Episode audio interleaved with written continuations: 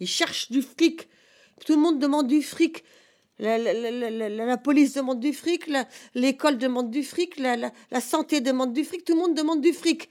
Et puis personne veut travailler. Bah, ben alors, on va trouver où hein? Et puis un, peu, un jour, il n'y en aura plus d'ailleurs. Alors comme ça, il y aura, il y aura quoi? Euh, Je suis euh, une dame, une dame d'un âge, 55, bientôt 6, et je suis juste une dame qui a un peu d'argent de son père. Je suis une bourgeoise, hein, c'est la bourgeoisie. Disons que je suis un peu intellectuelle, dis- de, de ce côté-là, je suis différent des autres. Mais la bourgeoisie assez ringarde, parce qu'on est, on est, on est quand même des bourgeois depuis longtemps, donc on résiste. On n'a pas encore, euh, on nous a pas encore tout retiré. Mais euh, c'est certain que c'est difficile de garder son argent et que c'est difficile de, le- mettre à l'abri de, des taxes et des impôts de toutes sortes qu'on vous applique. Donc, euh, moi, ma méthode, c'est de faire des économies. Et je fais des économies et après, j'investis. Et en général, j'investis dans la pierre pour essayer de laisser quelque chose à mes enfants. C'est vrai que la vie est plus facile quand on a un peu d'argent plutôt que de n'avoir pas du tout. Je, je- je fais avec euh, ma famille, on essaye de travailler entre soi et de ne pas euh, vendre, euh, galvauder, dépenser. On fait attention. On fait attention de ne pas perdre ce qu'on nous a donné. Acheter parfois quelque chose en plus, mais ce n'est pas fait pour la vie de tous les jours. La vie de tous les jours fait du travail de mon mari. Mon mari me verse une, une pension, mes enfants gagnent leur vie. Voilà. Ça, c'est dans le Figaro. Pourquoi faut-il tergiverser sur l'ISF? Yves de Kerdrel. Oui, c'est la chronique du Yves de Kerdrel. Il est souvent dit que la France a la droite la plus bête du monde. Je ne pense pas que ce soit le cas. Le défaut de la droite française, c'est plutôt de se vouloir au contraire intelligente, subtile, voire cérébrale, au point qu'elle finit par en oublier ceux qui l'ont élue et ce pourquoi elle a été élue. Il a raison cet homme-là.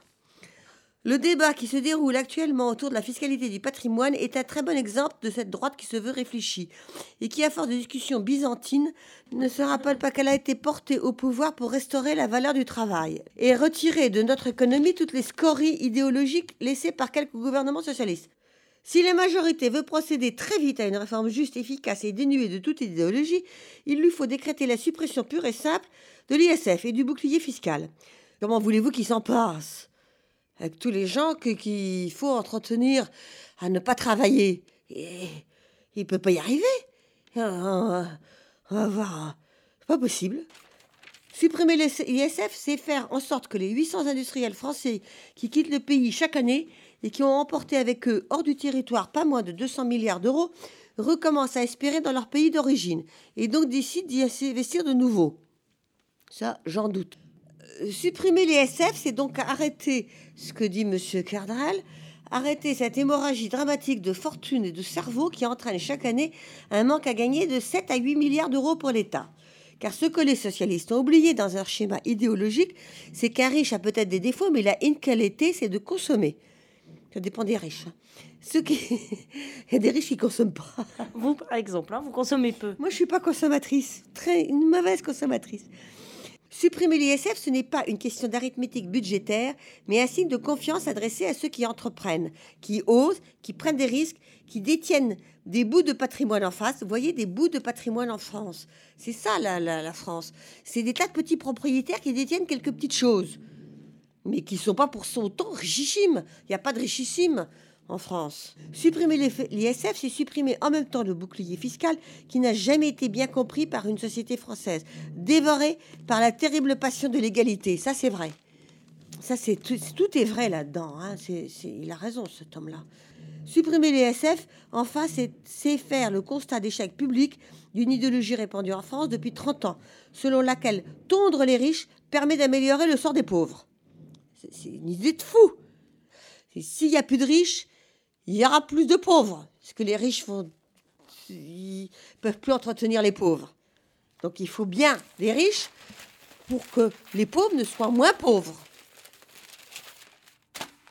Vous travaillez, votre argent, il va chez les autres. C'est humainement difficile à supporter. Donc vous partez. Vous voulez faire quoi? Sans l'impôt sur les SF pour entretenir la masse de gens qui ne travaillent pas Je pense simplement qu'il faut surveiller le travail. Il faut surveiller les gens qui ne travaillent pas. Euh, Il y a eu des, des, des- des- des abus énormes avec les allocations. On cumule les allocations, on se marie deux fois, on recumule les allocations. Le, le- le- le père de famille, il travaille plus. Il faut que, que les gens payent l'ISF parce que ça leur fait plaisir à ceux qui ne payent pas l'ISF que d'autres payent l'ISF. Donc si vous supprimez l'ISF, les gens comprendront pas et de toutes les manières, ils seront furieux. Parce que ça, dans leur tête, ça fait que le riche est plus riche. Ce qu'il faut en France, c'est que tout le monde soit pauvre. Il faut pas que le riche soit plus riche, il faut que le riche soit plus pauvre, qu'il devienne pauvre et qu'il n'y ait plus que des pauvres. arteradio.com Je vous dis, c'est ce que je pense.